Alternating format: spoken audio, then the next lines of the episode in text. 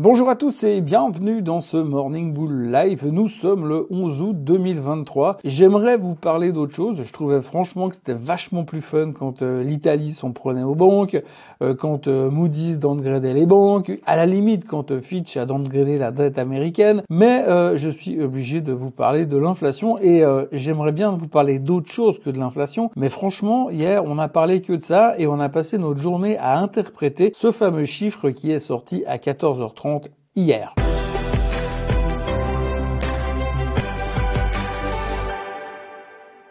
Nous allons donc essayer de faire ça relativement simplement. Hier, nous attendions les chiffres du CPI et ils sont sortis. Le marché attendait 3,3%, donc un rebond par rapport aux chiffres du mois dernier, puisque vous avez vu le pétrole est monté, il y avait d'autres coûts, type la nourriture, type euh, tout ce qui était logement, qui était remonté aussi, donc on s'attendait à un rebond de l'inflation, un rebond modéré, soit, mais un rebond quand même. Effectivement, rebond il y a eu, mais moins que les attentes. Donc c'est sorti à 3,2%. 3,3, 3,2, donc 0,1% de marge d'erreur sur les prévisions des économistes, ce qui était une excellente nouvelle. Donc excellente nouvelle qui était immédiatement actée par le marché qui est parti comme un bouchon à la hausse. Et puis on s'est retrouvé finalement avec euh, un Dow Jones en hausse de 450 points. Euh, les Européens sont partis euh, en folie. On a vu le CAC 40 qui rebondissait massivement. Une des raisons principales pour le rebond du CAC 40, c'est pas uniquement l'inflation américaine, c'était aussi le fait que, et oui, il faut quand même retenir une chose, c'est que les Chinois ont assoupli les réglementations de déplacement et de voyage à l'étranger. Donc, petite parenthèse hors inflation, si les Chinois ont le droit de voyager à l'étranger, qu'est-ce qu'ils vont faire en premier lieu? Évidemment, vous le savez tous, ils vont prendre l'avion pour Paris pour aller faire la queue devant chez Dior, devant chez Hermès, devant chez euh, Louis Vuitton, etc., etc., pour accumuler du luxe français. Donc encore une fois, la grande nouvelle qui a fait bouger hier l'indice Lux 40 en France, c'était bien évidemment la libération des Chinois.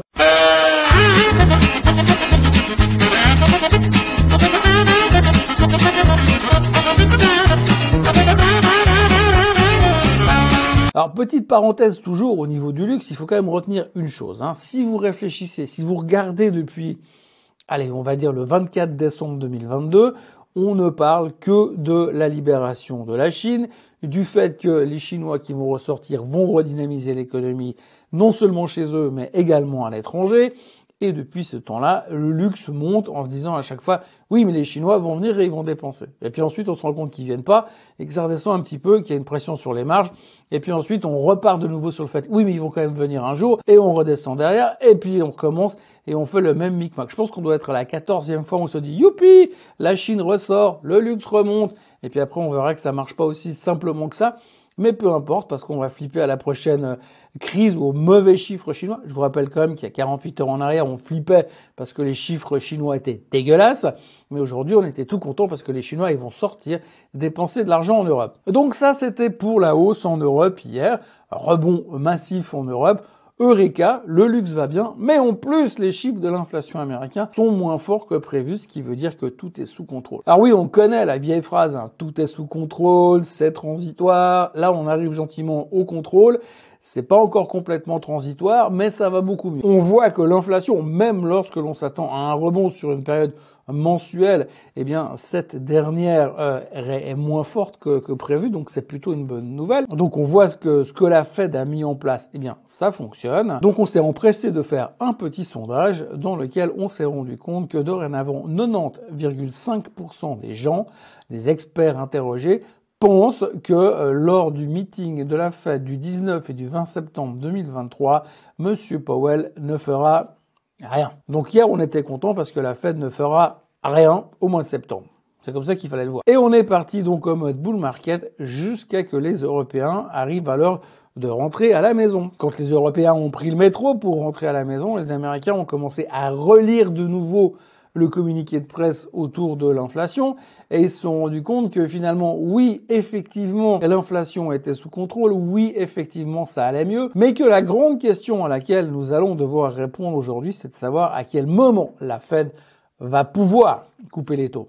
Et quand on regarde le dernier chiffre de l'inflation, on se rend compte qu'effectivement l'inflation ne remonte plus et semble maîtrisée, mais par contre le dernier kilomètre qu'il va falloir faire pour descendre le taux d'inflation américain en dessous de 2%, je rappelle quand même c'est l'objectif fixé par Monsieur Powell, eh bien, ça va prendre peut-être plus de temps que prévu. Et donc aujourd'hui, il est extrêmement difficile de réussir à mettre une date sur l'éventuelle prochaine occasion où la Fed pourra commencer à parler de baisser les taux. Donc du coup, on s'est dégonflé. À la fin de la journée, les indices américains terminent légèrement en hausse. Et quand on regarde, si on veut bien, ce qui s'est passé au niveau de l'intraday, c'est pas super super beau. On voit quand même que il n'y a pas la monstre confiance là tout de suite. Et surtout, on a toujours ce côté de la tech qui semble quand même être un tout petit peu faible pour le moment. Alors je dis bien pour le moment parce qu'on a plus ou moins, on parle beaucoup de ces moyennes mobiles des 50 jours qui ont été cassées sur les indices technologiques, mais également sur certaines actions technologiques.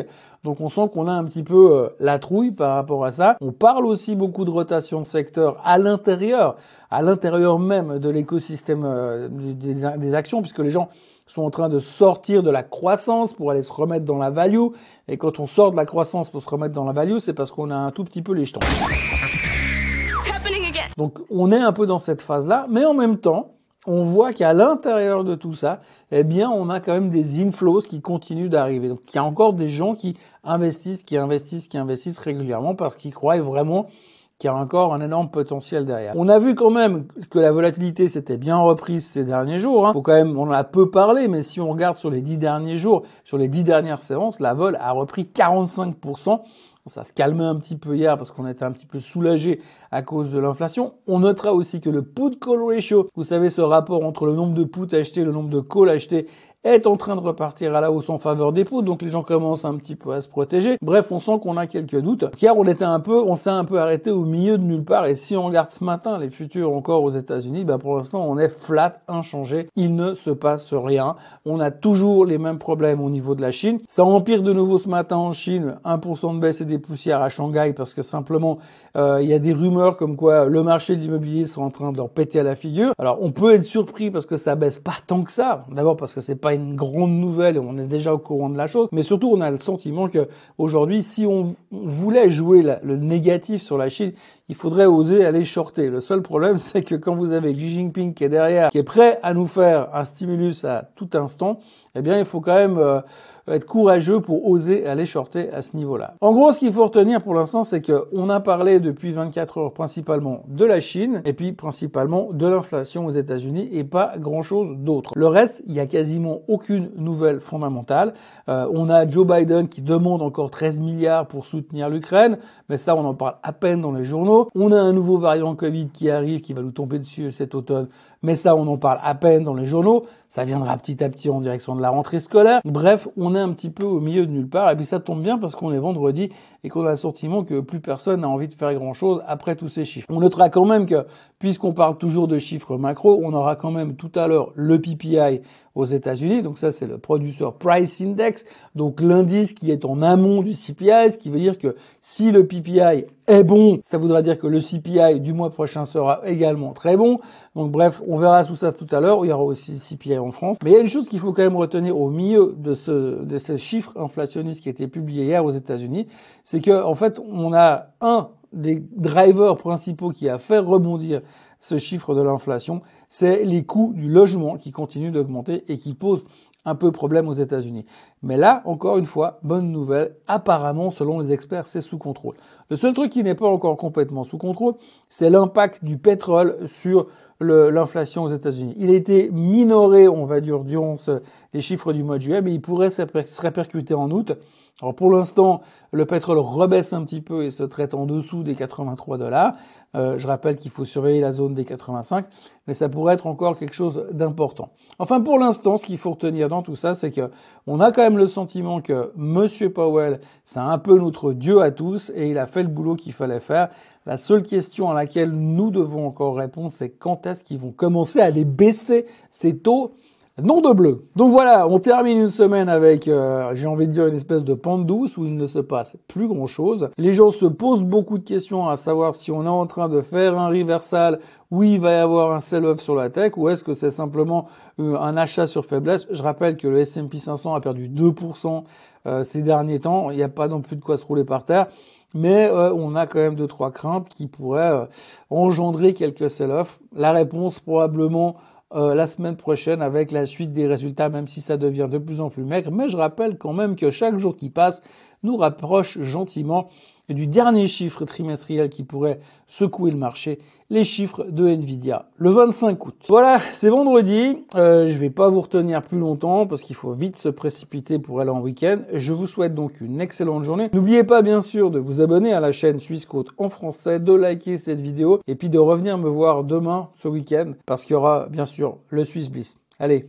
soyez forts, passez une bonne journée. Bye bye.